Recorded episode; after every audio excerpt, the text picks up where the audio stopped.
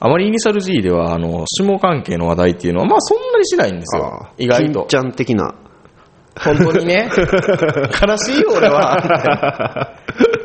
金ちゃんって賢いですね、でもい。やー、あれはうまいと思うな。だっ感心てし、たもうそこでスパッとやって、ある種なんかジャパネット高田手法じゃないいですやか。ー、ほんますごい。あれはメディア戦略と略しはて優れてると思う。もう村上さんとやっぱりよう似てますよね。でも、それにしても役者やなとは思ったな。だってあれでやっぱ署名活動ってなるっていうのを想定してるんでしょ、だ多から分明らかに分かってるでしょ、それはうんどう考えても。だってまたなんか、なんか9月ぐらいになんかあれでしょ、テリー伊藤かなんかの球団かなんかと戦へう、ーあ、ちテリー伊藤やったかな、誰かとね、あ、そうなのやるらしいですよ。へーっていう広告が、あー今週のスパに載ってましたよ。そうなんで、その、その何ページか前に、えー東京タワああー、はいはいー、はい。番宣の広告があ ってはいはいはいはい、なるほどね。ああ、ようできてるな。ようできてますやっぱりそれだけも露出が高かったよね、山本さんは。はいはいはいはい。別にね、そこまで言ったらんでもええような気がするんですけどね。ああ、大変やとは思うわ。筒持たせやった可能性もあるわけでしょ。ああ、なるほどね。うん。なんか実際のところ分かれへんけど、どうやったんやろうな、あうれ。ん。分からんけど。ね。うんまあ、本当にその、風俗ですよ。ああ、風 俗。はい。ね。もう撮ってたんですね。撮ってますちょっと撮ってますよ。はい、ええ。まあ、 風俗ね。風俗、風俗。はいはいはい。風俗、風俗。いや、もう西野さんイコール風俗 そうなんっていでうすか、かさっき風俗、ろくなもんじゃないみた そういでなすね。借金の原因は風俗やし仕事 もね、ふ風俗というか、社政第二次産業ぐらいにはなってますからね。 そうですね。第一次ではないですけ第ど二次産業ですよね。あのーなんか僕自体も、ええ。うん、あのーちょこちょこはいはいはい。ま行っあて、た時期もあるんですよ。ね、男ですから、ね。男ですかね。ええいけいや、みんなね、言うとくけどね、世の中の男ね、みんな、あの、借金してないやつが多い思ってる のと同じぐらい一緒ねですそうそう、そうみんな風俗行ってない思ったらね、そうそうそう女性のと大きな間違いですよ。行っとる行っとる。行ってますよ行っとる行っとる。それは行って行まっすてわ。ますよ、会社とかそんなんでもうん何でもね。うん。だから会社員っていう肩書きの人は、まあ、まず間違いなく。まず間違いなく行ってますよ行それは付き合いで行ね。こうや。うん。上から行こう言われて断られないじゃないですそか。んなん無理ですからね。絶対行きますからね。行きますよね。そうそうそうそう。うんうんとかね、えー抜きなしのセクキャバとか、そうなん行った帰りに同僚だけで、ちょっと、悶々とするから行こうやとか、だってあれはそういうふうなシステムですからね。そうそうそうそうしそういうこきたとりですよね。そういうこと言になうっとるんですよ、世のた中。らだって一塁にランナー出たら送りバントしないとダメいうぐそうらいいうのねもんですよ、その約束事ですからね、それはね。そうですよ。肩ですよえーねそう。そうそう。日本人としての心得ですから、それ は。ええすごい自己弁護してるんですけど。いやいや、 いやほんまそうですよいやうんでもすごいですね、大阪の風俗ってね、でも。いやー、すごいですうんね、やっぱり。うんだから最近結構動きというか、なんというか、法律が変わったりとか、うん業界の動きとかもいろいろあって、まあ、ダイナミックに変わりつつある時期ではあるんですあけどるんですけどね。だから、西野さんが今さっき話してたら、ええインターバルの間話してたら、はいはい俺の原因は大黒町やと。そうです。で、大阪の大黒町という土地があるんですよね。そうですそえうでっ、すと、天王寺と難波のちょうど間らへんにぐ、らいですね。うん。うんちょっと基本的にあれは何なのかな、まあ、ただの通過点的なんやけど、マンションがいっぱいだマンションとか、まあそうですね。まあ、あのー風俗が先なのか、外国人が先なのかっていうのはよくわからないんですけどそうそうそうそうう、んあの、要は保証金ゼロとかでそうそうそう借りれるマンションがうん大量いにっあっぱてい並んでるようなところで、まあ、パッと見はね、全然普通の、ただマンションがいっぱい建ってますねっていうだけのとこなんですけど、一時期そこがね、もう風俗だらけになっちゃったあっていれうのがはすごかったですね。すごかったですよ。だから知らんやつをね、そこに連れ、何度か連れて行ったんですけど、ほんまにここかっていう。風俗って知らん人がうんイメージすると、なんか繁華街でキラキラネオンが光ってて、お兄さんこっち安いよとかそういうイメージ持ってる人も多いかと思うんですそけど、んなんないですよね。看板もないですからね。で、電話して、えー生何番なん出口からいるんですけど、そうそうそうあ歩いて5分ですって言われるんですよね。で、えーなんとかマンションの何号室来てください。ピンポーンって押すんですよ。押したら、オートロックでガチャーンって何も言わずにそうそう開くんですよそうね。そうそう。電話しても下手したら名乗りませんからね。下手したらっていうか、基本的には名乗りませんからあね。の、そこ行きたいんですけど、どういったらいいですかそうそうそうそうそう。ねあの、んなんですか、ななんとか、その店の名前を言うて、はい、なんとかですとも出ないですから、うん出ないもしもところしもって言うだけですからね。だからほんまにそこで大丈夫なんかって言われるんやけど、行ったら、一歩部屋の中に入ったらそういう状態になっとるんですよね、うんユーロビートとかかかってたりして。あれ、なんである風俗店ってね、うん行ったユーロビートなんです かいや、やっぱり高揚するじゃないですなんか。かあの、アクアとか、 なんかね、いや、腰痛気でどんどんどんどんって、ふーとか言われ ると、上がるんですよ、それはやっぱり。いや、なんで、なんかね、もう、あの、昔、あの、待合室とかでね、ダンダダリラン、 ダンダダリランとかよく聞くじゃないですか。そうですね。うん、なってた。なんか、あ今から、そうか、みたいな。だってそんな待合室でなんやろ、被災市場とか流れてても全然ガーッとは来ないでしょ。やっぱり四つ字で ズンズンズンズンって来ないと。まあまあまあだからこうガッガッガッと上がってくるもんがあるんですよ。まあそういうのが流れてるような待合室になってたりすうんするんですわ。うんで、ただ、そまあ、そそこで、その大黒町が風俗状態やったところで、僕が大黒町の、ま、まあ、それからマンションでやってるんで、マンションヘルスって言うんですよね。あれ、だから、あマの、イちケルょうど、イメクラっていう言葉が流行り出したのが10年ぐらい前ですね。確か10年、あー15年ぐらい前ですかね全。国的にイメクラって言葉が、なんか、イメージプレイっていう。そうそうそうそうまあ言ったら、でもそれはマンションで店舗にしているのが多かったんなんですかね、結構ね、その辺割と、その辺の業種の呼び方については、内側の人間なんであれなんですけど、結構ね、微妙に地方によってもこ異なるし、関西でも、うんその例えば情報媒体によってうん業種の区別が違ったりとか、あー細かい線引きがちょっとずつ違うんですよ、はいはい。だから、あのはっきりとは言いにくいところではあるんですけど、うん割と首都圏の方では、イメージクラブとかっていうと、ほんまにイメージクラブ、あの制服着てとまあ、か、原稿を持ってくる人もおるっていう噂もあったぐらいのね。やってんけど、それが全国に伝わっていったら、そういう形態というよりも、その法律のこう目をかいくぐって、うまいこと経営していく、まあ、例えばマンションであろうじゃないかとうかん。っていうのが、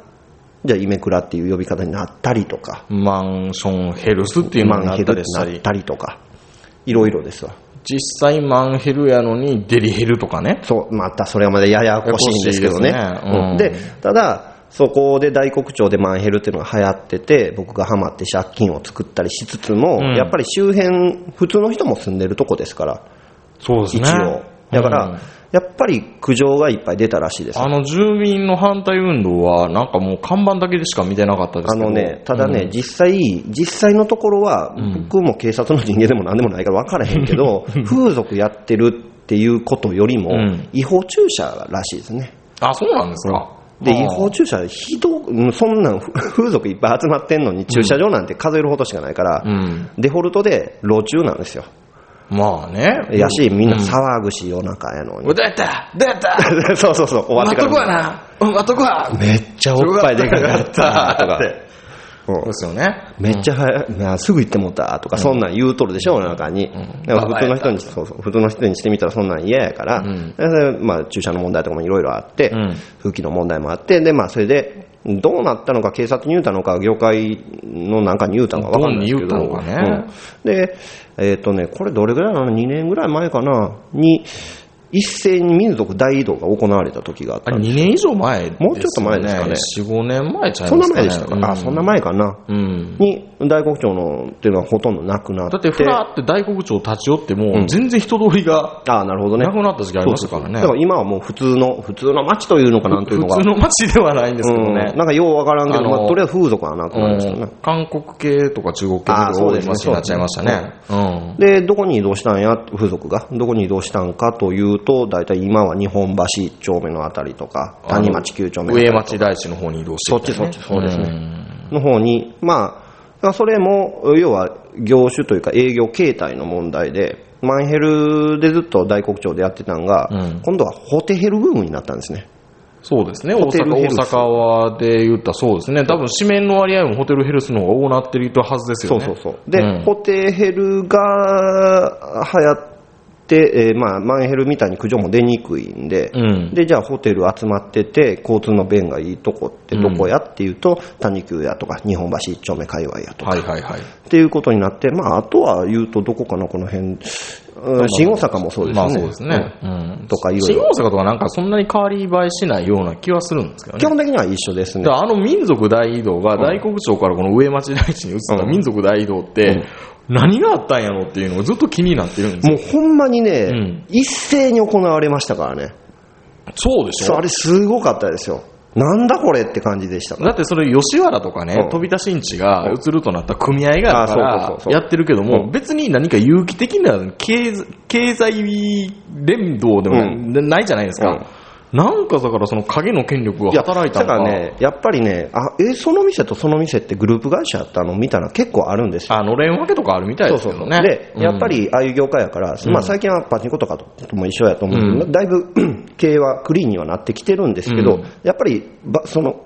バックは、そのバックは、そのバックバックはっはて見ていくと、最終的には同じ大門やったりとかはいはいっていうのはあると思うんですよ。うんうんだからそれで、まあ、鶴の一声的にっていうのはあるのかもしれないというか、そう考えないと、あれだけ一斉に動くっていうのはちょっと。不思議ですよね。だからほんまに静かなるドンみたいな、あんな世界がなんかあったのかみたいな。おお店で働いてる女の子の方も、うんやっぱりお店自体が変わったりとか、なくなったりとか、合併したりとか、いろいろあって、うんこの子とこの子が一緒の店で働くのとか、ほうほう。なるほこ ど。んなにいっぱい集まってる店があるとか、こいずこれしほぼなったなとか、いろいろあったんですいつの間にか一郎と松井が一緒にチームになってよるみたいなそんなの、言そんうたならの、ね。そうそうそうそう、うんそういうのがあって、業界的にはものすごい動きやったんですよ、大それ再はその時編うんですねそう。そうそう、本当にあの移動だけはね、びっくりしましたよ。うん、すごかった、うんあれは本当に。なんで急にこんな谷町9丁目が元気になったんだろうっていうぐらい、 そうそふうらっと何もなしに仕事とかで歩いてたら、うんやたら多いなって思ったらいつの間にかあんな人が立っていたやりだねか。ら、全然知らん人ってか、若い女の子とかうで、んそういうの、あんま知らないでしょ、風俗事情とか、知らないまあ当然ですけど、でしょうねうんの人らが、あの辺、だから、また日本橋とかやったら、あれなんやけど、谷町9丁目の、えー抹茶町筋沿いのとこら辺とか歩いてると、はいはいなんか知らんけど、この辺、昼間っからカップル多いなとか、 なんか、あ、じゃあねーって言いながらうんそうそ別うれて、ビルの、あなんじゃこりゃって思うのかもしれんやなろい恋。人でもないのになんでこんなところで、ありがとうとか、またねとか、ま、ままたねみたいな。それが、まあ、いわゆるホテルヘルスなんですよね。うんまあ、一期一会ですね。基本的に看板っていうのは外には出さないですからね、分かんないですからね、うん。まあそういうシステムになっ てるでそういうホテヘルブームがありま明し日て、次は何があるんですかああったんですけど、それが今年の5月に、ああ、そっちの話いくんですうんね。変わっちゃいまして、法律が2000、えっと、風営法の改正って言うたらいいんですかね。そうそうそう厳密に言ったらこういう名前じゃないんですね。なんかね、風俗営業適正化法とか、なんかちょっと僕もはっきり覚えてないですけど、あの詳しい人はみんな、略は風営法じゃなくて、風適法って言ってます。あ、適法なんですね。だからでうん。うんまあ、風営法、まあ、ややこしいから風営法って言っときますけど、うんまあ、そういう人も多いんで、うんで風営法が5月に変わって、風俗営業、性風俗営業の、うん。に関するうー取り決めがいろいろ変わったとうんいうことで、ちょっとこれが業界的に大激震が走りまし意て、外と世の中では話題になってないんですけど、全然ね意外とこれ大変なことなんですね。これ大変ですよ調べていったら。うん、だから僕も借金返し終わって、うん風俗ちょくちょく行くようになってから、うん今年の5月の話ですからね、なってからの話なんで、ユーザーサイドとして、これは困ったなぁなんかだからあれですよね、このね、そのよく風営法の改正って5年に1回ぐらいなんかあるじゃないですか。なんかありますねうんこれ本当にあの、スキージャンプで何かすぐ規制が変わったりとか、なんか F1 ですぐレギュレーションが変わったりぐらいのもんですよね、何か。ただね、今回のレギュレーション改正についてはね、 おかみ何考えてんねんっていう話ですよ、みんなブーたれてまいすかやだら、からね。今バッてまとめたのえをえちょっと言うとね、えデリヘル、ホテヘルなどいわゆる無店舗型性風俗産業えー関連特殊営業に対する大幅な規制強化をうん行う。えはいはい。ね。うんだから、ホテルヘルスっていうのは、普通お店に行くんですよ。そうですね。お店に行っ一旦ね、て、そこで女の子をあてがわれるんですね。はいはいはいで、そこで金銭の授受はあるんです。ありますうん窓口でね。うんで、そこでお金を払ってやるんですけど、これが12時までに規定されるんですね、今深夜12時で終そわうっちゃうなんでんですすよ。ね。 12時まで。で終わって、じゃあでもそれ以降も営業はするんですよ。うんうんうんうん。で、営業はするんですけど、電話のみの対応になって、ん何するかというと、男がラブホテルに一人入っていくんですよね。うんうんうんほんなら、裏ビデオのデリバリーよろしくお店の人が入ってくるらしいんですよ。はいはいはいはい。男の人が、はいはいはい僕はこれは経験ないんですけど、うんうんうまんだ。で、あの、どの子お客さん、どの子がいいですかって、はい、この子って選んだら、1時間後か2時間後かわからないんですけど、来るらしいんですよね。まあ、ホテルに行っって、まあ、ホテルヘルスの店が実際経営してるんですけど、デリバリーヘルスのような形ちゅにう。かもうホテトルと変わんないんですね。あ、そうですね。ほとんどホテトルのあその。ポテトルですね。うん本番なしのホテトうル。んそうなってきたらようわからないんですよね。うんで、その、その無店舗型性風俗関連特殊営業、うんそれに伴う広告媒体への罰則の規定。はいだからこれは連座性みたいなもんなんですよね。だから、じゃあ罰則ってなんだね、なんだっていうのと、その規制って何なんだっていうところなんですけどうん、すべ、て、だからソープランドとかすべての性風俗店に対して、新たに届け出書類を提出させて、うん書類出すんですよ。出すだけだったらダメなんですけど、はいはい届け出確認書というものを、お上からもらわんとダメなんですしかよ、ね。も新規、えー新規開店とかじゃなくて、すでに営業してる店でも出さないとそういなんでけすよ。ない。だから、今の日本のプロ野球があるのに、また新、N、新、ニュはいはいはいはいー NLB っていうのができたら、はいはいはい新しいなんか供託金かなんか預けなあかんみたいな感じに近いですね。あーなる登録しほどねはいはいはい直しってそういいうのうことですね。うん。うん、だからもっぺんさらちになって、はいはいはいでそれがなければ元届け店として違法とみなすと、うんうんでいつ手入れが入ってもおかしくないんですよ、うんうんでそれの連座性って言ったらいいんですか、うん。なんなんでしょうね。僕もちょっとその辺はあんま詳しくじゃないあですけそど。の辺の届け出してないお店うの広告を掲載したうん出版社や広告代理店もうん最高100万円の罰金っていう、この最高100万円の罰金っていうのはうん本番禁止罰金100万円っていうのと 同じような響きがして、うん、なんぼでしょうかな、なんか100万いや円。まあいいかこんなもんでうんみたいなまあそういうことです。他店引き抜き禁止みたいな、ね、そうそうそうそう そう。使うときに。しみたいな。へーみたいな。なんかねでなんかだからおかしいですよね。なんで改めてここまで規制せなあかんのいや、か。なんかね、それ規制が好きというか、なんか仕事のために仕事作ってるというか、そういう印象はやっぱありますね。だから、まず、ユーザーサイドとして一番、ちょっと待ってあのね、 え、何ユーザーユーザー。 ユーザーって風何俗ユーザー。あ、ユーザーね。あ、消費者。ちょコンシューマー。コンシューマーうんコンシューマーサイドとして言うと、はいあの僕もお客さんでよく行くんで、ね。コンシューマーがねええ行く言うと、やっぱり深夜0時を回って、ホテヘルが通常の営業形態ではやってないというあのはれだって昔はでかいから。それがね、うんだから単純に不便でしょ。 不便ですで、よね。僕とか結構仕事柄フリーランスやから、うん夜型なんですよ。まあそうでしょうね。じゃあ、し体空いたと、風俗行きたいと、うん深夜0時回ってまうす、んえーってなっちゃうんですよ、5月になってから、それまでは深夜でもやってたのに、そうですねそう。一時から、あれもだから、5年か6年、10年ぐらい前ですかね。そんな。普通やったらあ行そうくんそうですそうよそうね。そうそう、12時であの、一回規制緩和ブームに乗って、規制緩和された時もあったんです、うん風営法、今回は厳格化なんで、うん逆に厳しくなっちゃったんですけど、だから一回いいよって言われてたものが、やっぱやめって形になっちゃって。そんなもんね、そうそう人そう間いっぺん甘い目吸ってもうたらね。そうだから、ただ、あのーさっきも、あのそれ、ちょっと条文というかなんとか説明された時にうもんちらっとありましたけど、うんその法の目をかいくぐるというと、ちょっと言い方やらしいんですけど、まあ、あくまでも適法の営業なんですけどね、だから要は、ホテヘルとして営業してて、うん受付をお深夜12時に回ってから開いて、うんで、そこにお客さんを呼んで、女の子を選ばしてお金の受け渡しをするっていうことをしちゃダメっていう話なんで、受付を開かないで、うん。えーなんとかお客さんを獲得しようと、やっぱ各店必死にいろいろ模索してる状態ですね、あれって法令、ほえ、訪問販売ってことでしょ今何なんのかないや、だってね、クーリングオフできんのかみたいだな。ってね、そのさっきも何度か出てきましたけど、無店舗型性風俗関連営業。業なん業。なんかその辺も、なんかそのエロサイトだったら映像送信型なんちゃらとか、無店舗どうちゃらとか、その辺もなんか無理やりじゃないですか。言ってくれよ、カリビアンドットコム型とか言ってくれたら分かそうりやすそう、いでわすからりねやすいのに、うんだからいろいろ、まあ一応法律とかやから、まあちゃんと決めなあかんのでしょう。はいはいかんちゃんと決めてるからあれなんやけど、うん一応その無店舗型性風俗なんちゃら、うんまあいうホテヘル、その中のホテヘルと。言うんやったら、深夜12時回ってから、えーえー受付やっちゃいけませんって言うんやったら、うんで僕が一回試しに深夜12時回ってから行ったことあるんですけど、うん例えば僕が経験した方法を言っていいのかな、まあ、言っちゃうと、 えーラブホテルの駐車場行き、まあ、まず最初電話したんですよ。ほう。だから、こうしてこうしてって、あの、法律変わっちゃってややこしいですね、みたいな世間話してから、で、こうしてください、みたいに言われるんで、それに従ったんですけど、はいはいまずラブホの、うん。あのーあの、ホテルヘルスって大体使うホあのホテル一緒なんですよね。まあ、ボロっちいとこですよね。そうそう基そう。本あ的に。の、で、そこやったら割引券使えたりするから。で、その、いつも行ってるホテルの駐車場に車入れてくると。うん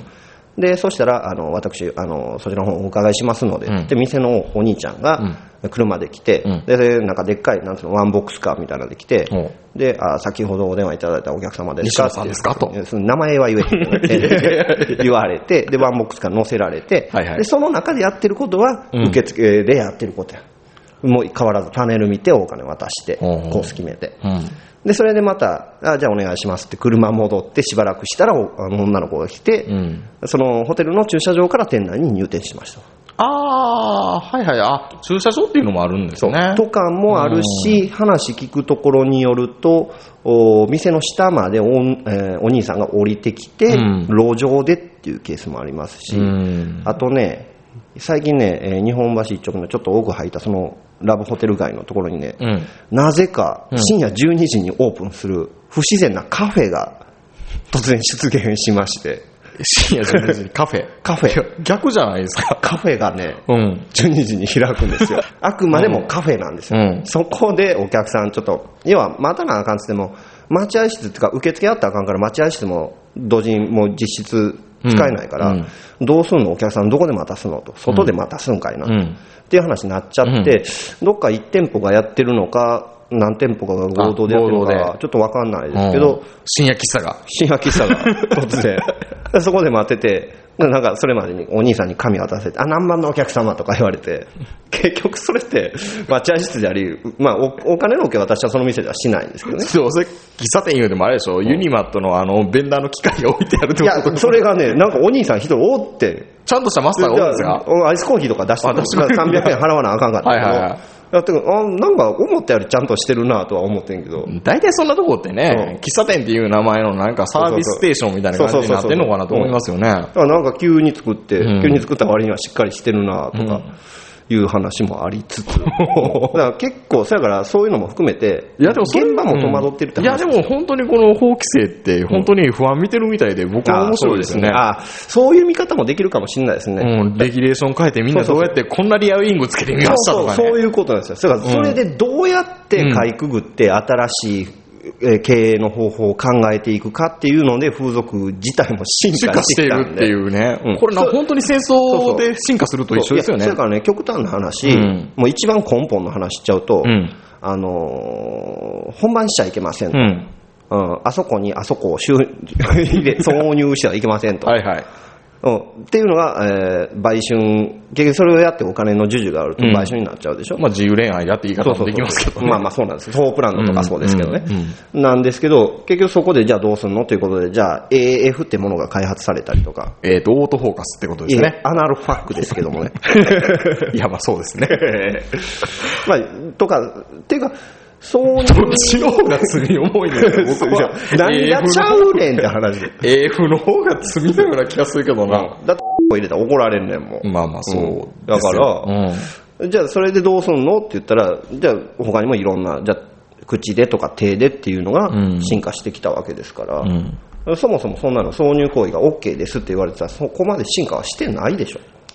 ああ、なるほど。そも規そも制を設ければ設けるほど進化していくんですね。だから、これって日本特有なんでしょうね。この風俗のでしょう性ね産業の発達っていうのは。多分 AV うもん。モザイクかけないと規制いけないがあればかあるほら、じゃあモザイクあって興奮するのを作ろうと思ったらどうしたらいいんやろうって言って、今のアン AV グみルたいこだわる。本な。当今の AV ってアングル素晴らしいですよね。いろいろ考えてやってますからね。うん。なんなんでしょうね。あの黒巻き処理 AV が一時流行ったもんと。かね、今やったら何ですか デジモ、超デジモとか。 いや、こ れ、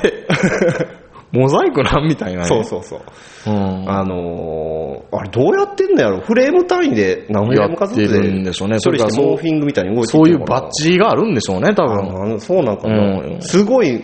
チンコ型の モザイクが画面の中動いてますからね。何個か多分シミュレーションしてるんですよ、多まあ分ね。技術の進化もあり、すごいなすごいですね。で本当にだから日本人で規制されれば規制されるほどなんとか燃えるんですな。コンパクトに収めてみましたみそうたいな。そうそうそう。それを見てるようで僕は楽しいですね、こあのー政そ府の見方は多分面白い見方としては正しいでしょうね、それは。ううんん、だから実際、現場とか、うんコンシューマーサイドとしてはたまったもんじゃな困いったなとはなってるけど、うんレギュレーション改定として見るんやったらうん、面白いですね、それはこれからどんどん新しい進化はしていきますから、この弱小チームがまたのし上がっていきたいね。そう単にその、のお店のグループの再編とかっていうのも結構、今まで儲かってたとこが深夜 12時になって、そうですそのざるで抜けるとこもあれば、やめて営業落ち、あ成績落ちてるとこもありまあますから、収益構造ちゃうとこもあるでしょうしね。そうそうそうこの時間帯強いんやとか。そうそうそうそう、うん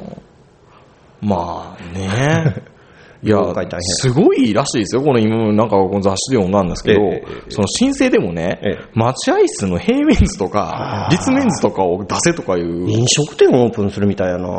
うんなんで健すよ所に出すみたいな。うんなんかそこまで何か言われるところもあるらしい。へで、その、警察サイドもどこまで言ったらいいのかわからない。だあ、そりゃそうでしょうね。うんうんうんうんからなんか知らんけど、行政書士だけがはいはいはい。需要が増えてるんやよっていうね。これは行政書士の友達を作って、なんとかこう、うまい方向に話を持っていかないといけない。風俗コンサルティングみたいな。 いや、多分おるんでしょうけだど、からそうですね、いてますね、絶対でねも。すごいですよ、案内所もいつの間にあかあ、そ大うそうそう阪近辺の案内所っていつの間にかあんな、ね、うん。おとなしくなったじゃないですあか。のーそれから、えーあれは風的法だけもう絡んでますようん絡んでるのかな、あの、客引き禁止とかっていうのがもうあったじゃないですか。だから、あのー店の中に女の子の写真とか水着姿のイメージポスターも掲示しちゃダメらしいんですよ、そうなんや。だから案内所行かないから分かんないけ今。ど。インター、いや、今ね、うん。うんこの前入ったんですよ。あはいはい会社で何か、キャバクラ行こそうんってな話言い訳別にいらいなや、い。わかりま した。そうまあ行きました行きましたよええはいはい行ったんですけどええ、ポンとのパソコンだけ置いてあるんですよ。あ、はいはいはいはい。ヤフー。あヤフー。え、ここ、ヤフー BB ステーションなんで すかいや、あるじゃないですか、やるーとかなんかありますねあったりするじゃないですか。うんパロディーのねローローションとかあったりするでしょあれあローションローション。ローションかな思ったらあったでしょ、ローショ生ン玉神社の下らへんにロあーりションます、っあてります。なんもでもありまあ す。れでしょそうそうそう。うん。パロディ好きだからね。いやいやう。んうん そういう。だからそれも。も、だから案内所っていうよりもネットカフェかみたいな、なってますよね、な今。ってますね。うん。で、ななんかな、僕もい一回だけ案内所入ったことあって、うんそれはなんかパネル、パソコンももちろん置いてたんですけど、うんその時パソコン止まってて、うんパネルが山のように積んでたんですけど、いろいろ話聞くとやっぱりパソコンが結構多くなってきてて、うんで、最近は、だからさっきの深夜0時からはダメみたいな話で、受付営業したらいけませんってのもあるから、案内所ではないんやけど、ネット喫茶を営業したらいいんちゃうかと。で、ネット喫茶で、はいはいえーヘルホテヘルの、うんデリヘルのうんホームページに、ブックマンゴなんかいっぱい置いといはいはいはいて、で、そこで選ぶようにして、女の子にお金渡したら、うん受付なんかいらんねんから。で、それを倍す選んるでじゃんなのいはネット、いや、あー女の子に渡したらあかんのかな女の子が出しちゃうと、いや、いいんか。でもそれは、どっちにしても。どうなんかな人に渡したら管理買収になっちゃうでしょそうなのかな、うんあ、その人に渡したらね。買収じゃないんですけどね。まあねやっいやってはいからね。うん。まあまあ、ただその受付こう受付行為というか、受付という行いを、うん風俗店じゃなくて、ほんまにネット喫茶でやっちゃったらいいんちゃうかとか、電子決済だ。そうそうそう、あ言うてみたらそういうこと、だからやし、別にそこでやってもいいし、極端な話、自宅でやったっていい、 e コマースじゃないですか、す ごい。お前それと決済システム連動させたら、ほんまに便利になるな、ちょっいやとあこれちょ、えちょっとコンサル会社立ち上げましょうか。あの、ID とかなんか利用してね。 そうそうそうフェリカとか。そうそうそう。あ、これ、ひょっとしたら、でもそういう流れあるかもしれないあるかもしれないですな。クレジットカード使える風俗結構多いですからね、まあまあ、あの、安心でこういう請求書行きますっていうね。うんそうそうそうえー名前だけ書いてなねんとかこうさんとか名そ前うそうそうするそとうそうか。それこそあれですね、請求書の名前が、あの、昔の風俗店のこう会員証みたいうんうんに、えーファミコンショップないやろと あのか、ね今更ファミコンショップはないやろ、みだたかいらな。僕も結構風俗好きで行ってるから風俗の会員証いっぱい持ってるじゃないですか、やっぱりあの話の種ネタで、その知らん人と初めて会って、いや僕風俗好きでみたいなそっちの下の話になっちゃったら財布から風俗のカード出してね、これがなんとかでこれがなんとかで説明していくんですけどそれがなんとかパーキングとか、なんとか書店とか、料理店とかそねう。で電話番号なんやこれ変な電話番号やな思ったら反対から呼んでいったら店の電話番号なんかっこいい。だからスパイっぽいでしょスパイっぽいですね。みんな隠しとるんですよ。うん、そうまあ、まずいですからそうそうねそうバレ。警察も分かってるんですけどね。まあね。うん。うん。だからクレジットカードの請求とかも、そんな、まさかそんなエロい名前では来ませんからね。だからサイバーに逃げちゃうと何とでもできますからね。いや、実はこれシンガポールで決済してるんですよ。うんああ、なるほどね。はいはいはいはい。で、そのハメハメ行為に関しては、あくまでも自由恋愛だ自由と。う。うんん。言うときはなんとかなる、うんなんのかな。ただ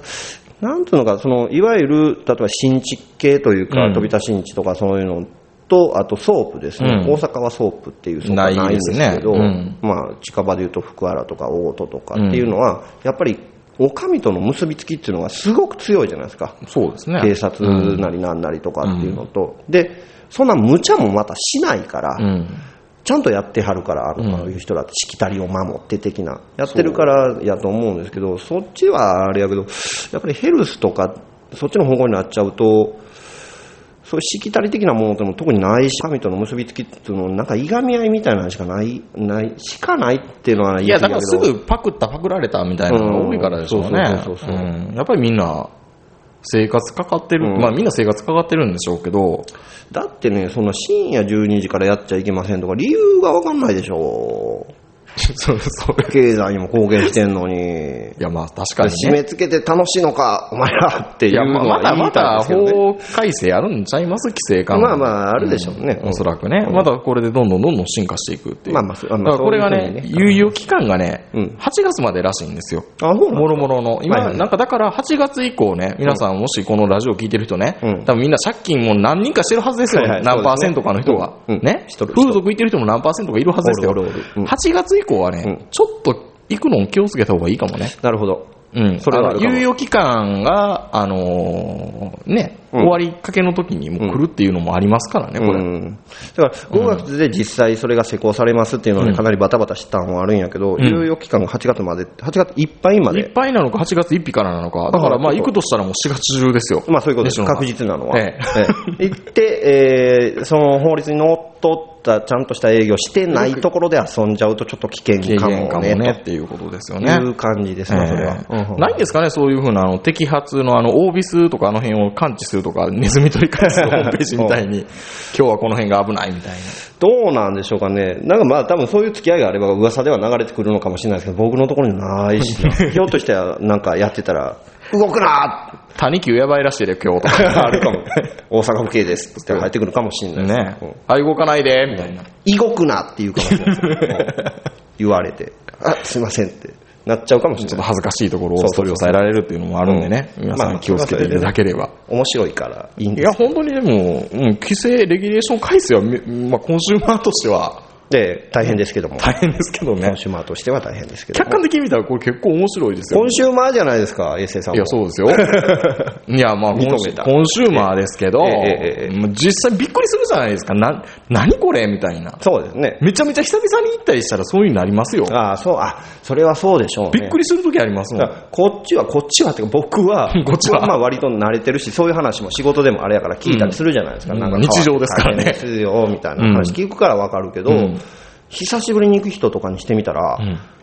なんでこんなことなってんのって戸惑いはあるでしょうね。なんで店こんの人も、だから結構風俗ってね、慣れてる人が多いというか、やっぱ新規でうん。来るとか、だいぶ久しぶりに来るって人は、基本的には珍しいんで、うん分かってるもんやと思って話してくるんですよ。ああ。こういう風俗っていうものっていうのはこういうシステムになっとるっていうのを分かった上で受付とかあ話進めていくからほとんどの店は、だからは久しぶりに行ったとかっていう人は戸惑うことは多いでしょうねう多ん分結構変わってるんで最近まあね、それにつけ込んでいろいろ悪いこともする人もおるみたいです多いかですらよねね。いや、うんそやからやっぱりね風俗で遊ぶっていう時うんはちゃんと風俗情報誌を購入して、あなるほどで事前に下調べをしてから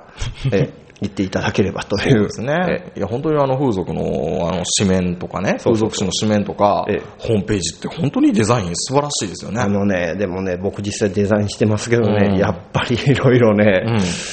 これ難しいですわ。何そがの難しいんですか扱う商品がまず、女の子ですからね妙体オンリーでしょ。うんあのー、もうほんまね、扱う写真が女の子だけなんですよ。うんで、あのーこれや、これやらないといけない、これやっちゃいけないっていうのがはっきり明文化されてるわけではないんですけど、うんセオリーとしてやっぱりいくつもあるんですよ。うん。その辺守った上で、うんやってることは情報誌なんで、うん。関西ウォーカーチックな紙面を組んだりとかせにはいかんわけでしょ。あんなもう風俗情報誌というというもうエディトリアルデザインになってるわけでそうすね。です。よ。立派にエディトリアルデザインでえすよ。らいエディトリアルデザインですね。そうですようん。だからそれが難しくて日々書くとはしとるんですけども、それで新デザイン、グラフィックデザインのとかエディトリアルデザインって何かが進化するのかと言われると、返答には困るんですけど。それは普通の、ほん通常のやつでもそうですから ね。進化するもんでもないし、そうそうね。そうですね。まあ進化するのはモザイクだけど、 あそういうことですね。ねデジモだけ。デジモだけですよね。うん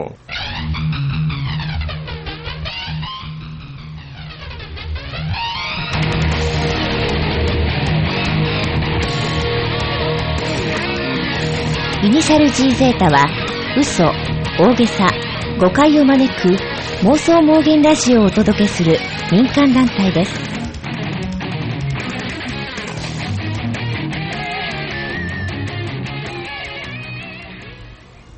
あの、西野さんっていう人は ね、まあ、ええあのいやいや、別に叱ってるわけでもないええので、あのーなんかいろいろとそのサブカルとは言い言い言いたくないっていうか、なんて言ったらいいのかちょっとよくわからないんですけど、その本業のそのグラフィックのデザイナーとしてのお仕事以外に、ええええなんかバンドでちょっとイベントしたりとか、そうですね、うんバンドというと、なんという、なんなるの、バンドって言うと怒られるのかもしれないけ ど。なんかいろんなサイトでたまに聞かれるかもしれないですけど、あの山田ジャックさんっていうね、はいはいええ特殊芸人の人がいらっしゃるんですけど、その人を中心に した、え、恋愛研究会ですそうですかね。どうなんだろう、うん中心ではないな、どっちかっていうと中心じゃないどんっでちすかかというと、外の方やな。あそうなんですいかや、まあ、な仲良くはさせていただいてますけど、あの、雨降るとイベントに来なかったり するんで。おー素晴らし い。いやいや、あのね、まあ、恋愛研究会って名前で、 バンドとトークみたいな。バンドとトークってのもどうやね ん、それって感じですけどね。高人みたいじゃないですえか、ーいや、基本的にバンドなんですよ。うんうんなんですけど、うんだからあのはさ何度か話に出てきてるハロープロジェクト、アベノ支部、うんハロープロ、アベノ支部で、イコール、まあ、大阪芸大の OB とかうんも多くて、でうんまあさえー慶応も多いと、はいはいはい芸大の慶応も多い、うん音楽やってるやつ多いと。うんで、まあ普段はモーニング娘。がどうたらとかずっと言うてたんやけど、うんえーなんかバンドやろうぜ的な話にバンドやろうぜ。え、話が転がって、てか、たまたまそれがパート割りが振り分けできたから、できたんですね俺人間だけど、はいはいみんな楽器やっとるから、そもそうも。ん。いただやってる楽曲って言ったら、モーニング娘。のコピーとか、うんボーイとか、まあまあ、オリジナルが。楽曲が一曲もないバンドなんまであ、そうなるんですよ ね。うん、で、やりつつ、うん。なんかまあ、うん僕もなんかこの言い方は正直、こう、あんまり好きではないけど、いわゆるサブカルですか、サブカル的そうなそうなんかそう大阪サブカルシーンの一発を担 いやいやってる人ですそんなよ。そんなっていうかね、うん。あの、だから、大阪サブカルシーンというのかな。だから、このイン、イニシャル G だって、そう、G で出 た。うちそうなんですかそういや、なんか、あー他にもネットラジオでもそうあーまだあし、まあそうですねなんかもう、太田界隈から派生したなんたらって、イベントだってそうだし、って、いろいろあると思うんですよはいはい。そのある中で、もうそっちとはちょっと違ってる部分があるっていうか、うん難波にベアーズってライブハウあスがーはいはいはいあって、でうん昔で言ったらボアダムズとかがずっとやってたとかね、で有名な箱をやったりする、うん普段から結構無茶するような人らがいっぱい出たりする時もあったりとか、関西のアングラ、うんサブカルというよりアングラアングラうんの、うんインディーズの音楽シーンで結構、うんカリスマ化されてるって言って言い過ぎかな、うんまあ割と人気のライブハウスがあって、そこら辺に出入りしてた人間界隈と、うん。大阪芸大の OB とかその辺と、サブカル界隈とっていうのが結構最近リンクし始めてきてるっていう感じですね。うーん。で、それの、おなんか端っこの方に、まあ敵地に恋愛研究 会会があるんですかお邪魔させていただいてるっていう状況。えーいや、何かだから、いろいろ、西野さんがね、えいろんなイベントなんかで PV を作ったりしあ、はいはい。てるじゃない ですか。だから、借金ネタで、はいあったフルチンで、あの、ええ返済に行くとかっていうのはあるでしょありました。大変でした、あれ。ええいや、捕まってはないんですよね。はいフリキンでアコムに突撃しつつも捕まってはないですね。捕まってはないんですよ ね。そういうビデオを作られたりね。やってましたね。いや、いだろいかろねらだから西野さん自体が結構ビデオを作ってて、あの、んええ何でしたっけ、後藤真理子、ああ、はいはい。緑。緑でしたっけあの後藤真理子じゃないそそれも、だからあの PV 作った元西野マさリん。コ言うても AV 言っちゃいますいよ。や、分かってます。あのー、そうそのベアーズに、うよう出てるバンドっていうかの最近結構いうんろいろ全国ツアーとかや、イインディーズですけ どね、はいはい。大阪拠点にしてるみ緑ってバンドがあって、で、またそのベースの子も、うん。ベースが恋愛研究会のリーダーやったりするんあ、ですよそうなんですか。その緑ってバンドの PV 作らせていただいたりとか、うん。 なんかやたら西野さん、あの血ま、血、血のりが好きじゃないですか。血のり好きです、血のりを葉っぱ刺してそう、なんか銃で撃たれてるのとか再現するの好きなんでしょいや、あのね、僕ね、スプラッター映画が見れなくて、怖いのんとかグロいのん大嫌いなんですよい。や、なんでそうなん ですかや血ねのんけりど自分で作ってどうするんですやかねんけど、うなぜか弾着だけが好きで。弾着っていうのはこれバキューンと撃たバれキュて、胸から血が出るみたそいうな。そうそうそうそう、んで、モデルガンもわざわざ買った買りっしてて、そのために。そうそう、うんで、弾着してもインターネットで、今ね、インターネッ後で爆弾の作り方でも分かる時 代ですから、すごいな。弾着の作り方とか、血のりの作り方とかうも、んグーグルで検索したら出てきますうよ。ん。で、まあ、まあ、あれですけどね、あの多少の危険を伴うので、うんあのもしやりたいって人は十分注意し気をつけてて、自己責任でやっていただきたいところなんですけど、まあ、それでやって、うんうんその辺のビデオとか見てたらね、ええなんなんなんなん、レベル上がってきてそうな気がするんです よ。そうなんかないや、わかんないですけど、ええただなんか、僕もええ一遍プレミアでなんとなく作ったら、それなりのものができるんですよ。はいはいはいはい。なんかね、ええええだって昔僕らはその学生時代にビデオ作りたくてもノンリニア編集なんそうそうそうてそう夢のまた夢やったじゃないですか、うん今はってめちゃくちゃ手軽にできますからでね、きるでしょ、うんパパのビデオみたいな感じでできるわけじゃそないうですかそう今やったら、それから普通に売ってる、いわゆるビデオカメラ、家庭用のビデオカメラっていうのは DV でしょ、うん DV 形式でしょ、で、うん DV で買って、最近のパソコンやったら、えー、あ IEEE、いいいやいやなファイヤーワイヤーですねあよくマイクで言うところのファイヤーワイヤーですね。 1339、そんなやつ1449、うんにやってぶっこんでつなげたうんらうん自動でビーって吸い上げて、うんあとは切ってはったりテロップつけたりとあからできたよみたいトなラジションがどうのとかテロップなんて簡単ですから大ね変でしたからね昔入れようそう思ったそうらそうでも僕もね、あうのん恋愛研究会のメンバーの伊藤孝明っていうのうをんドッキリにはめるっていうドッキリビデオを作っはいたはい、時に、うん今のバラエティ番組のドッキリ企画のノリで作ったから、うんテロップ入れるっていう作業をかなり前編にわたって対応したんですけど、さすがにあれは大変でしたそれよか。ら編集してるよりもイラストレーターいじってる時間の方が長いみたいななんかね、うん20分ぐらいの尺あるんですけど、それう、それほぼテロップってものが出ずっぱりなんで、今のバラエテずィ番っ組とはそうそう、打ってた、あれ大変でした、うんまあ、そこまで行くとしんどいけども、うん基本的に編集時代は、ね、昔と比べると全然楽やからい、や、だから本当に、だから、西野さんひょっとしたら、もう、グラフィックは俺引退して映像クリエイターになるよ、みたいあな、のそこまでは多分いけ僕そうう、いうじ一番嫌いな人種 やんカフェで打ち合わせししよよううよよ、みみたたいいなな。。ええみんな繋がって面白いことしようよ、 みあたいな。嫌いや。オーガナイズしよういや、よ。オーガナイズってなんやねん、みたいなね。ね、クリエイターコミュニティとかに入ってね。あー入ってね。ありますよね、南堀 江で。 まあ、ライブしてます焼きに行ったろかなって思う。い やいやいやいや。いや、もうほんまね。うんいや、まあ、まあ、それはいいんですけど。いや、でも映像のあれってもう本当に底上げされてんねんなっていうのは見てて思いやうんですだよ。から、やっぱりその技術の進歩でうん、すごく、僕も全然素人やけど、素人でも作れるようになった。まあ、センスがあればね、ええもんできるんですよね、そこそこ。うんそれなりのものが。そうそうそうそうそう、うんで、やし、その、僕、映画も、まあ、そんな、人並みに見る程度、そんな見ないですけど、うんまあ、テレビもまあ、人並みに 程度ですけど、うん見てたら、なんか、ちょっと意識的に見てみたら、あ、こういう時にテロップ出したらいいんや、みたいなことって、はいはい。教材ってものが特別なくても、うん教材で溢れてるじゃないですか、 まあ言うてみりゃ。絶えず何チャンネルか映ってますからね。そうそうそうそう。で、それ真似してやったら、結構誰でもできるんですよね。うんいやだから本当に映像のこの何か作り込みっていうのがどんどんどんどん垣根低くなってきて、うん企業かなんかで、だからその、あの企業の広報部がプレミアで作ったやつをあー自分のところでストリーミング配信してますといかや、そのよく聞くじゃないですか、だ今。あのちょうどは、それがモーニング娘。でもああるんですけど、モーニング娘。とかハロープロジェクトなんですけど、うん、あの今年何月ぐらいだったかな プロじゃないですか、今の 話。えーっとね、いやいや、プロなんですけど、3月、4月ぐらいかな、ハロープロジェクトスポーツフェスティバルっていうのがあっバルてね、はいはいバルっていうのがあって、それで、ハロープロジェクト総勢40何人かおるのかな。で、まあ、運動会しますと。うんって いうのの、ソロ DVD っていうのが、ちょっと待って運動会があって、運動会の端っこで、こう、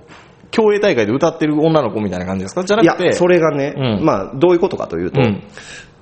まあ、例えば、モーニング娘。で言うんやったらなんですか、リーダー、吉沢ひとみバージョンもありゃ、うん高橋愛バージョンもありゃ、新垣りさバージョンもありゃ、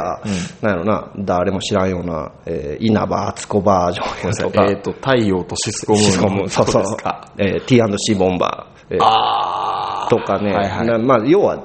そのベリーズ工房とかキュートとかね、うんのひ要は一人のメンバーに焦点当てて、えー尺が30分、40分ぐらいのやつ、うんだからスポーツフェスティバルっていうのは結構長時間、何時間にもわたって、えー1500メートル走 とか飛び箱とか、 1500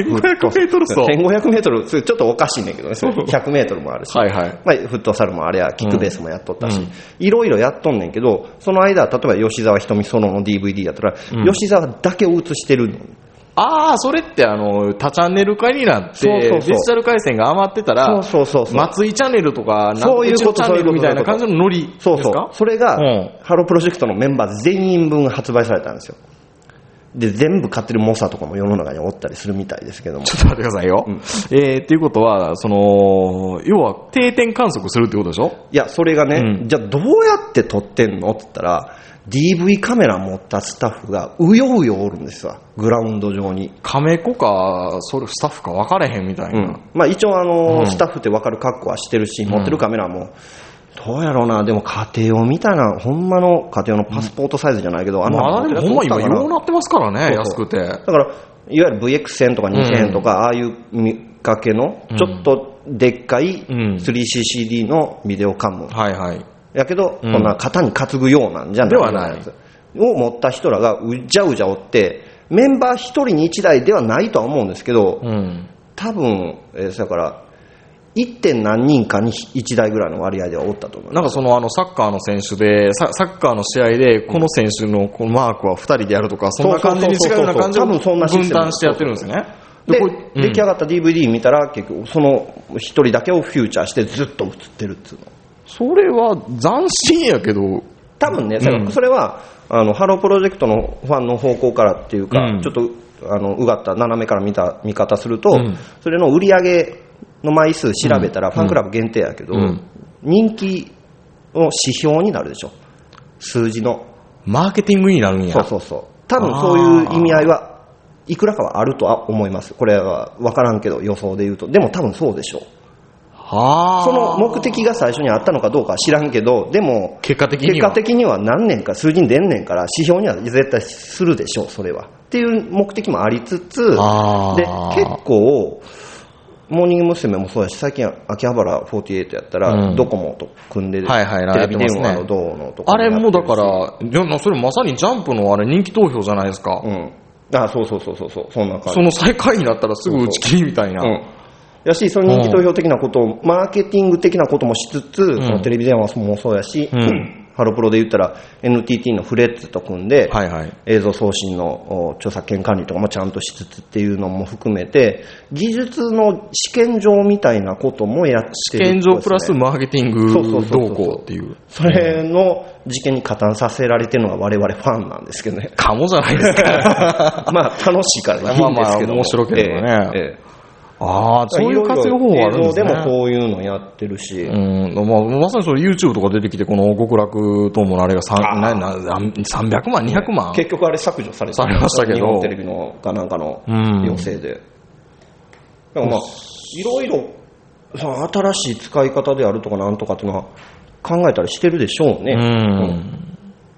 だからハロプロネタなんて YouTube で調べたらいくらでもボッコボッ 出てくるでしょうしね。 PV はさすがに最近削除されたのは結構いくつかあるらしいんですけど、うんまあ、事務所もバカじゃないでしょうから、うんまあ、YouTube 使うかっていうとそれは話は別ですけど、うんいろんなメディアの使い方とか映像のその編集とか制作の低コスコ低コスト化うっんて。いうのはあるからいろいろやり方は考えてると思うし実際そういう商品最近出てきてますからねだから本当に、その、低コスト化になればなるほど、僕らの仕事っていうか、作ってってしんどいじゃないですほか。んまそうなんですよ勘弁しようってチャ感ンじネでしょル化であるとかね、その、なんですか、マルチ、昔から言ってるけど、ママルルチチメメデディィアアがどうたらとかね、メディアミックスがどうたらといや、かねだ。から、垣根がね、取っ払って、僕らでもできるような仕事が来るんで、たまにその映像の仕事もするんですよ。あ ー。なるほど。一番困るんですよ、でもそういう時って。中途半端なね、プロに頼むような予算もね頼むないんやけしど、変なもんは作れへんから、君でいいわ、みたいなとか、あるでしょ、あーはいはいじゃあありデますねザイナー使ってなんとかしてよって言ったら、僕は西野さんに、じゃあビデオやってって言ったあー、ら、なるほど。あるかもしれなあい。るかもしれないですなるほど。はいはい。血のりはいいから、みたいな。いや、どっかに出しどっますかによ、出す血のりは。え えうんうんそうですね。いや結構ね、これね、だから、広告宣伝業界とか、うん制作とか、携わってる人はね印刷とか、うん携わってはる人、僕らもそうじゃないですか。うんわ、わかると思うんやけど、現場レベルでの仕事の量っていうのが、なんでもね、ってなった年を重ねるごとに、どんどんどんどん増えていってるでしょ、いらん仕事が。本当あの工場で言ったら多能工化ですよ。そうそうそうそう。本当に。だからデジタル技術で便利になってきてんねんけど一人でできることが多すぎますよね。増えてきてるからうん。だから僕とか DTP メインでやってるじゃないですか、昔やったらそれこそ半下がどうのカッパンから始まって、うんどう社食がどうのとか、絶対その時代の方が良かったですよねうん。やることは専門化さ細分化されてて、うん専門職の人らがそれぞれやってて、じゃあ例えばデザイナーってどうするのって言ったらだあラフ書いたりとか半下くんだりとか色指色定指定するくんだりとか、そんなんでしょで実際社食は社食屋さんし、っていうのがあの パソコンで文字打てるようになったらポストスクリプトフォントの管理とかから学なんやかんやして写真もデジタル写真でローデータで入ってきたのを CMYK の変換テーブルが通ったらとか、うんそんなとこまで管理せなあかんようになっただりからカバーする領域が多くなればなるほどね、やっぱり事故が増えてくるんですよ。そうなんですよ。絶対ね、うんチェックする人の目が少なくなるわけですかそうそうら、そうそう時間もないし、そだうからこれ映像の世界でもそんな事故って多分絶対出てきそうなあ気りがますするんよ、ですよ。そんなの調子乗ってね、ハロープロジェクトもね、メンバーソロ DVD 出てたら、あ、出そしてれたはまたあの、あや、あや、あやのポロリみたいなのがポロ出るんリでみたすいか。なのありますあれはほんまなんですかあれはねあれはね、職人がやってるんです生か乳までは出てないですけど、一回ね、あの、ブラジャーがボロンって出て、ブラジャーっていうか、うん服の下地っつうのかう、なんが出たことは一回あります。それをワンフレームずつ、なんかうまい具合いや、にして。それはね、うんなんか別のやつでね、うんあのね、一回松浦が歌ってる時に、うんえー激しい踊りでい、ずれて生乳は出てへんけどっていう映像それが見ました昔よからあそれ見ましたようんあってんけど、それはそれまた別で、うん。えーあとね、各ソロのね松浦とかもおるのかな、もありつつ、モーニング娘。全員バージョンもあったんですけど、うんうんいわゆる動画コラっていうのが話題になった時もあります、あものすごくクオリティの高い、釈由美子のあ の、コマーシャルのやつとかね。あったっけ、これみんな見ましたけどね。すごい思いましたよ。 いわゆるおずらのやつとかねオズ、ラレスとかね。いやでも本当あんなの見たら僕らドキッとするんですよ。はいはいはいあれってじ印刷でいうところの事故ちゃうんかみはたいいな。はいはいはい、なるほどね、はいはいはい、もう納期ギリギリになって編集も何かええ加減にやって、 うんで、オーサリングした時はいはにいちゃんとチェックせずにやっはいたはみたいなと。いや文字以上にインパクトでかいじゃないですせか。やから、その、まあ、そのメンバー、その DVD もそうやし、うん他チャンネルか、今、チャンネルなんてケーブルとか CS とかうん、いろいろ合わせて何、何百チャンネルとか見ようと思ったら見れるわけでしょ、うんそれで、ミスがないわけそがれはなないいんんでですすよよ。。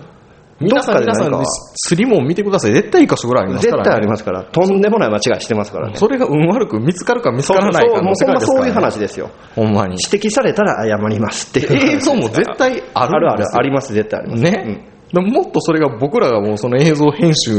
までなんかわけのわからんけどそういう仕事をね、うん手頃にできそうやろうって頼むんですよね、うんそうなってきた時にすごい怖いなって思います、常に考えてだからる結構ね、もうほんまなんかこれ、現場で働いてる人の愚痴みたいなことになってきてますけど、上は簡単に言うんですよ、言うんですねお客様も簡単に言うんですよ、こんでなんきるやろっできてる。やろってできるんですよ確かに、できるけど、しんどいし、めんどくさいし、責任持てって言われてもちょっとっていう話が多いから、でも俺よう編集せえへんもんみたいなことでねうん、そういうふうに言うとね、 じゃあ金出せよみたいな話になってくるんですけど、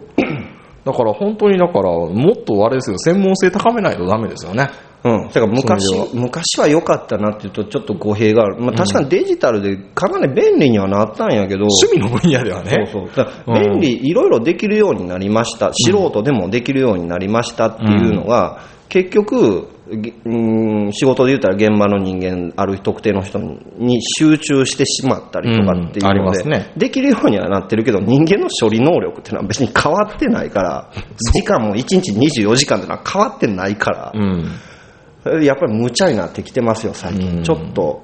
やっぱひどくなってきてますね、技術の進歩で、それから今までやったら画画像扱えなかったのが画像扱えるようになって、音扱えるようになって、でとうとう最近、映像まで扱えるようになったわけでしょ、うんこれでややこしいから、絶対ね、多分ね、下手したらね、5年後ぐらい西野さんがね、うんひょっとしたらどっかの CS のチャンネルの ね、1パートぐらい編集してる可能性あるわあけあですりよ。ます、十分ありますよ、流れ流れて。あります、ありうます、ん。ひょっとしたら、明日のうんね、どっかの風俗サイトの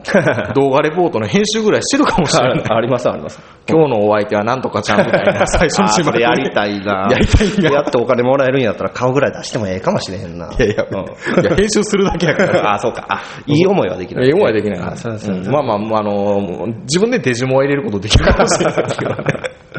モザイク入れるのしんどそうやからな。いいですよね、うんそこだけ外に出してみたいななるほどねモザイク外れるかもしれないですね。あそうなったら。なんか新しいモザイク編を集ミねス。でああ、そういうことミでスすでね。はいはい出てるよこれみたいな。俺のチンコがうん見えちゃった。みたいな。ま あ、でもまあそんな日もなんか遠くないような気がしますね、今までずっとデジタル化の流れで見てたら。うんうんうん。いや、うん本当そう。で、あ、そうか、他チャンネルかっていうか、そうか、最近はブログですか。ブログですよ。ブブロブグいや、別に。 V、V の方ですよ。ビデオログあ。ビデオログって言うんですかビデオブログうんわからんけど、うんそれがあのーまあ、それが動画を、埋め込んで動画でブログやうるんっていうのも出てきてるし、それ YouTube もそうやし、ギャオとかもそうやしポッ、ドキャストがそうですからね。あ、そうかそうかそううかん、ポそうッか、ドキャストのビデオっていうのあは。のえービデオキャスト、うんポッド、なんかわなんかからあんけりどましたけどね、そんなソニーが提唱したなんか、パーキャスチャンネルとあかー、ようわからんのありましたけど、見方も変わってきてますからうね、ん地デ地デジだ、なワンセグだ、ロケフリだ、いろいろありますから。本当にね、そう考えた時にね、世の中に、あって間違えて配信してもうたやつが、うん取り返しのつかないことになってしまうっていうのも、今は細かいとこ突っ込まれますからうね。んだからささっきもちらっと話したけど、あの、ナッチの亀の事件とかね、本当に写ね、真そ集のんな DVD でねん、。そんなんよっぽど知識なかったらわからないじゃない昔ではすか。絶対なかったことでしょ、そういうの。うん細かいこと突っ込んで、まあ別にあれがどうだいって細かいこと言うつもりもないけど、うん昔はなかったじゃないですか、ああいう動きっていうのは。誰かが見つけたりしますからね、うん。うん。量が増えてくると。いや、本当にね、うん生きにくい世の中ですよ ね、そう考えたら。いや、皆さん気ぃつけましょう。気をつけてください今、ふっと外歩いてたらね、あの、衛星で写真撮られて、Google Earth に自分が乗っかなっちゃうかもしれないですよ。そんなそういう世のもん中なんね、そんなもん浮気現場がね、どっかの写真をね、そうそう。どうするんですか、その極楽どんぼの山本さん が前に歩いてる後ろに僕とかスーッと歩いててうんうん、ここにはこいついてないことになってるのに映ってるとかっていうのもあ。もうそういう世の中ですいよ。や、そのよくありますなっちゃいよ。それに僕ら印刷物でそんなもん散々あったんです そよ。うそうそう俺は今日はこの日に大阪におれへんことになってたのに、俺の背景が映っててどういうことやねんって言って、それで揉めて問題になったこともあるん ですよ、世の中には。ありますよ、そりゃそんなのはいくらでこも。こは俺を折れへんことになってたんだぞ、みたいな。うん本当にね。あるでしょううん。ね。なんかもういろんなことがありますよ、これ風俗情報誌でもそういうのは多いですよ。シャワー映したらあかんって言うてたやん。シャワーあったらあかんのにとそれか。それは何なんですか法律的にね。それやっちゃうと別のカテゴリーになってますそかうら。そうそう。とかいうのもあって、うん女の子がね、この子絶対関西 NG やのに、なんで関西乗ってんって編集の人間がどこやらまで謝りに行ったりとかね。まあ、物が物だけにね。物が物だけに怒られると非常に怖い。まあね、本当にね、世知辛い世の中ですよ、本行当きに。にくい。えね皆さん衛星カメラには気をつけいよやう。 いや、みんな、まあ頭の上からしか覗かれないんで頭の上が一番危険じゃないですか。僕も最近やばくなっていきてやるん、ですそう、そう、そうなんですか。だっそうなんでてすだから今日もタオル巻いてあるんですかいやいや、これタオル巻いてるの は最近髪の毛長いんです。これそれまとめるためですけああど。、そうですか。最近育毛剤とか振ってますから。そうそうですか。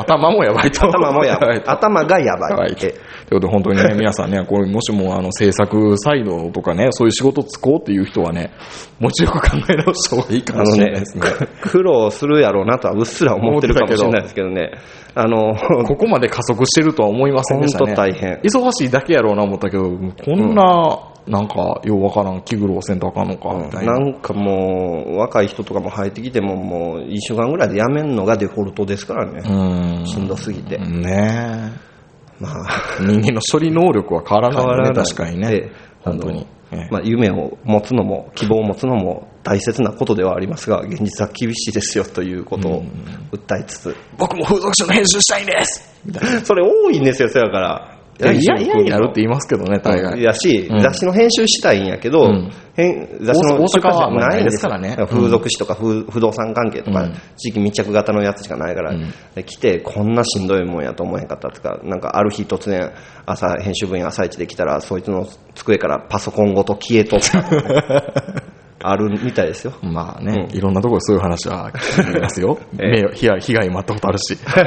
ええ飛ぶっていうのね飛ぶっていうね。ええということで、今日は、あえのえ、ハロプロ安倍の支部よりあ、ええ西野亮さんに、ええ告知だけですねはよろしいですかえええっ、とね、これあの、まあ、さっきから何度かあのお話出てきましたが、はい告知ですね恋愛研究会というのを私参加させてえーいただいておるんですけども、はいそれの方がですね、イベントが、はいえ2つほどお決まっておりまして、はいえっ、とね、え2つほどというか、えっとこれとこれだから、まず、えーその恋愛研究会の中で、まあ、ヘビーメタル好きが多いと、メタル好きが多いと。うんいうことで、あのー日本橋の RHB の方で、メタルイベントのようなものを開催 RHB っていうのは一度だけ行ったことあるんですけど、あのーホテル街の中にあるんですそようね。ですね。まさに日本橋のホテあルの、サンタクロースのホテルのあ、そ近うそうくそでうすそうよそうねそえうそう。えど真ん中に。ど真ん中に。 えそこの方で、え時々やらせていただいておるんですけども、え俺たち重金属っていう、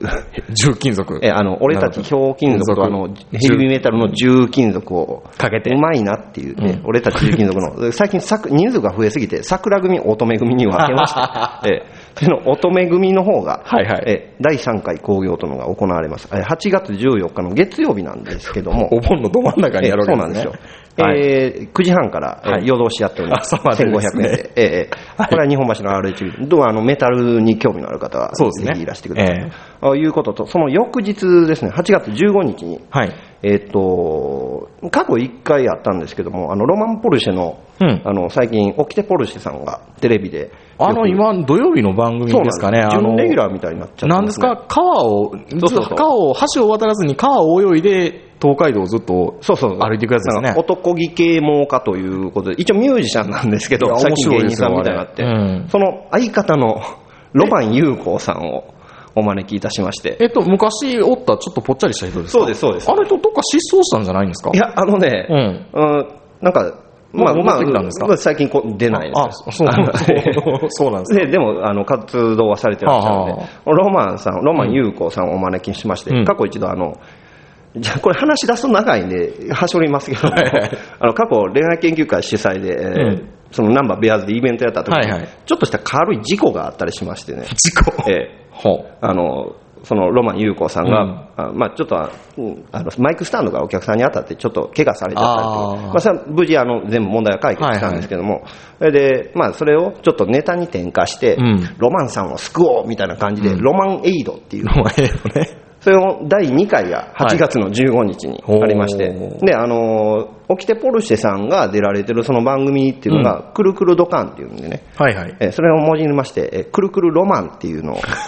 えまあまあまあ。くだらんのですが、うんくるくるロマン、ロマンエイド2というのが8月15日に、えーフェスティバルゲートのココルームのあ方で、、はいはい、ココルームですね。えー1500円ワンドリンクかな、うん一応午後7時からぐらいの予定になっております。まあ、いずれにしろ、あれですね、あの、恋愛研究会主体っぽいもの、そうですね。ええええで、まあ、詳しくはその辺のおあたりは、あの、恋愛研究会オフィシャルホームページ、えステゴロ .com の方捨て頃ドットコム何の捨て頃なんでしょうね。 いや、みんな、あの、強い男が好きなんですね。あええそうなるほど。ええ、ステゴロ .com の方見ていただけたら、あの、スケジュール等載っておりますんで。そうですかあとは、ハロプロアワベの支部ラジオの方も公式がちょっとされこれがてるみたいなんねで、いすや、けまどあ多分ね、うんあの明日、ぐぐららいに行ってきますんで、僕。あそうですかええコンコンの卒業見届けてきますんで。あそうなんですかええあの、ハロプロアベノ支部の方もちょっとモチベーションのってええかという、非常に大きな問題を抱えてはおるんですけども、うまあなんとか更新しますんで、え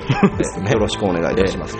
そうですね。えー今日は、えーハロプロアワベの支部より西野博さんにお越しいただきました。それでは皆さんおやすみなさい。はいおやすみなさいら